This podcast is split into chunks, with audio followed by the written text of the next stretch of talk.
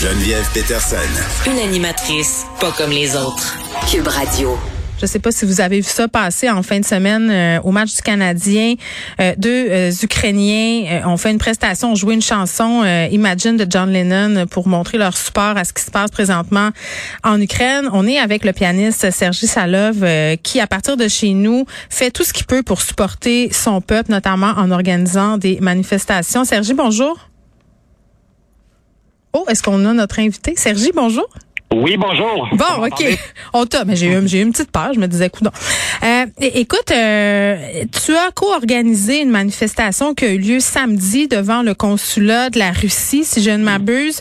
Euh, ce qui est particulier, c'est que tu l'as co-organisé avec une personne euh, qui est d'origine russe, Oleg Maximov. Premièrement, est-ce qu'il y avait beaucoup de gens? Euh, écoutez, euh, on était une petite poignée. Euh, il y a les dimanches, il y a des grandes manifestations qui ont lieu dans le centre-ville de Montréal, qui impliquent des centaines de personnes. Notre manifestation, c'est comme si on comparait une symphonie, une symphonie pour l'orchestre symphonique avec de la, la, musique de chambre où il y a un quatuor. Bon, on est plus que quatre, hmm. mais quand même l'atmosphère est celle de recueillement plus que d'une rage collective, quoi. Pourquoi c'est important pour vous, pour vous et Monsieur Maximov, d'organiser cet événement-là? Euh, c'est très important d'organiser ça devant le consulat de ce qui se nomme encore la Fédération russe, mhm. euh, parce que ceci est officiellement euh, le territoire de ce qui est encore la Fédération russe. Mhm. C'est un lieu symbolique, tout comme on dirait que ceux qui ceux, qui, ceux et celles qui, euh, qui, veulent, qui veulent rendre hommage aux victimes de l'Holocauste, elles peuvent aller au musée de l'Holocauste ou elles peuvent aller directement à Auschwitz euh, mm. sur le site actuel de, de, du camp de concentration. Ce qui se passe euh, à la télé, ce qu'on voit, ce qui se passe à la télé, ce qui se passe en Ukraine, c'est le Holocauste des temps modernes qui se passe en direct. Moi, en tant que citoyen ukrainien, mais aussi si j'étais un citoyen russe ou ouzbek ou québécois ou anglo-saxon, mm. je, je n'aurais pas d'option de d'être de rester devant les écrans ou encore de commenter ça sur Facebook. Euh, j'aurais, je, euh, je, fais, euh, je, euh, je, file, je serais filé tout de suite aux endroits le plus honteux de Montréal, à rue de Musée euh, et croisement Penfield, pour protester devant le consulat. On jette pas les cocktails Molotov, mais on est là, on, on se regarde, on se sent humain. Et on trouve ça infiniment dommage qu'on est très, très peu nombreux et que le lieu symbolique qui est le consulat de, de ce qui se nomme encore la Fédération russe mm-hmm. n'attire pas comme un anti, ben, je dirais un anti-aimant, un aimant négatif euh, les, euh, la population qui, qui se sent enragée et concernée et qui sympathise parce qu'il s'agit non euh, pas seulement de la sur, euh, survie des Ukrainiens, il s'agit de survie de notre civilisation, de ce que nous euh, survie de la raison mm. humaine. Ce sont des, des mots un peu solennels, mais j'y crois à chaque à chaque. Je, je, le prends au pied de la lettre tout ça. Mm. Mais Monsieur Salov, dites-moi le, Monsieur Maxima, votre co-organisateur, je le répète, qui est lui-même russe, là, il est reparti en Ukraine pour aider. Il est reparti en Ukraine pour mettre en place une chaîne de logistique plus ou moins privée a acheminé depuis l'aéroport de Varsovie les euh, l'aide médicale d'urgence aux blessés de guerre, hmm. spécifiquement surtout les tourniquets de puissants élastiques qui arrêtent les euh, des saignements artériaux en première ligne, donc à court terme. Oui. Euh, L'Ukraine, les hôpitaux euh, ont un manque catastrophique de ces pansements, de ces puissants élastiques, des tourniquets, euh, et ils ont fait appel aux organisations mondiales comme la Croix-Rouge, Médecins sans frontières, mais aussi aux particuliers comme M. Maximov, qui euh, va revenir à Montréal euh, samedi avec de très bonnes nouvelles, j'espère, et ensemble on va on va faire en sorte que qu'on puisse acheminer au moins les tourniquets dont l'Ukraine a tellement besoin à euh, euh, qu'il passe la frontière euh, polonaise ukrainienne. Hmm. Vous avez quitté l'Ukraine en 95, Monsieur Salov, pour aller étudier la musique en Allemagne. Maintenant, vous êtes au Canada. vous venez de la région d'Odessa, qui est une région particulièrement. Je viens de, de la région Donetsk. Oh, pardon, pardon, pardon. D'accord, mais là, vous, vous, êtes au Canada et vous me disiez tantôt, Monsieur Salov, je regarde ça aller, c'est impossible de rien dire, de regarder ça aller sur les écrans. Puis ce qui est vraiment impressionnant, c'est le courage des Ukrainiens. Ils ont pas l'air de paniquer. Ils sont là, ils défendent leur pays. il n'y a pas de mots à décrire ce courage. Il n'y a pas comme il n'y a pas de mots pour décrire les atrocités euh, qui, qui, qui, se déroulent. Il y a beaucoup de choses qui arrivent où, en tant que moi, même euh, moi, en tant que musicien, je suis mm. convaincu que musique, la musique de génie, peut décrire des choses qui sont indescriptibles euh, et innommables en mm. mots. Mais ici même, je ne sais pas quelle œuvre musicale pourrait décrire toutes ces horreurs et quelle quelle œuvre musicale pourrait rendre hommage à tous ces gens courageux qui, main nue, mm. s'attaquent ou euh, affrontent les, les, les, chars de guerre et la technique militaire euh, des occupants.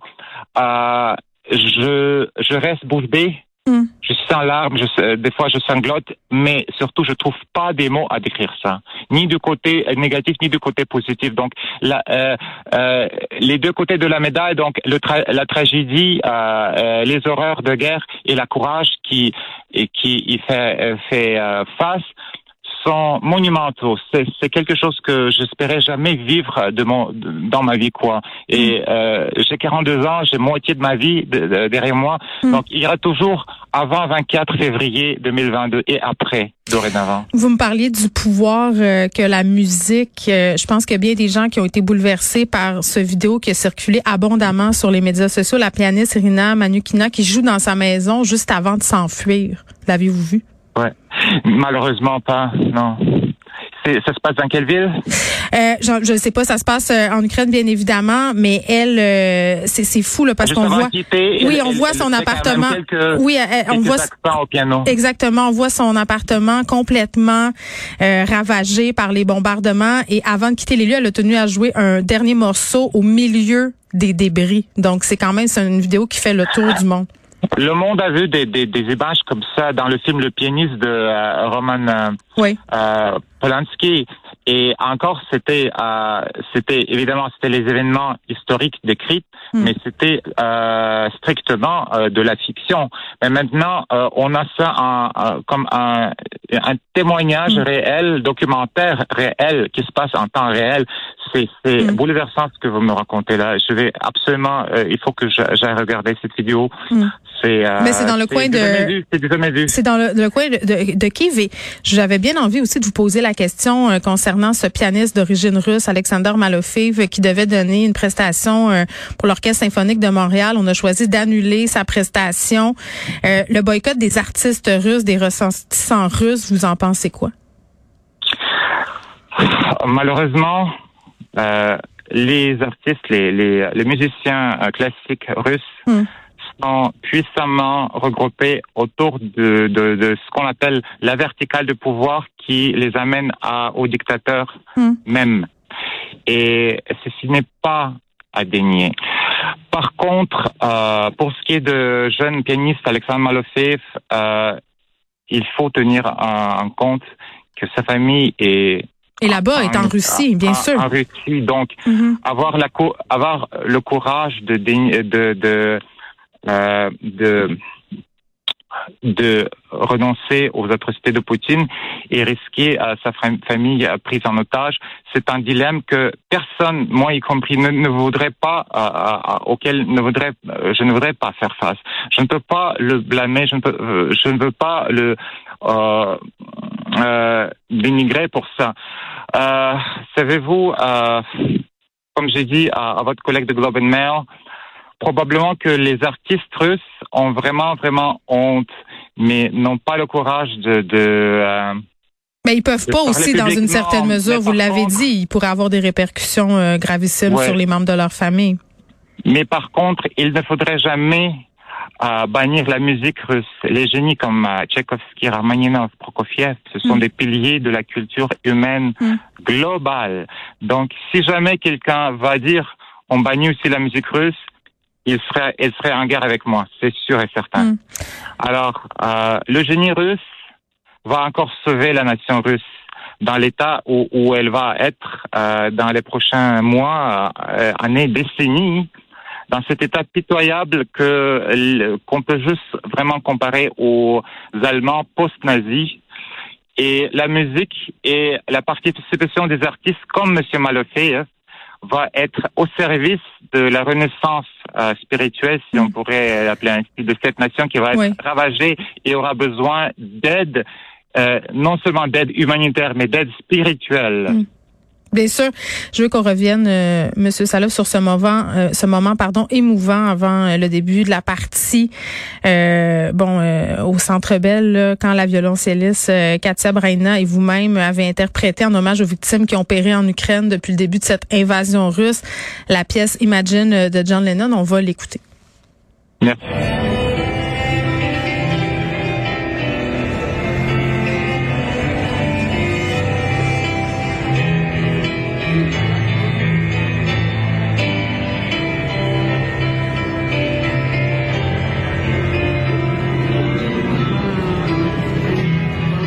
Évidemment, ça a dû être un moment très spécial. Quelle signification ça a eu pour vous de participer à ça? Justement, vous avez choisi le bon moment, la bonne bride de, notre prestation parce que c'est ici qui, était le moment charnière de la chanson où j'ai, euh, moi, en tant qu'arrangeur musical, j'ai choisi à, euh, à y intégrer l'hymne, la citation de, de l'hymne national d'Ukraine.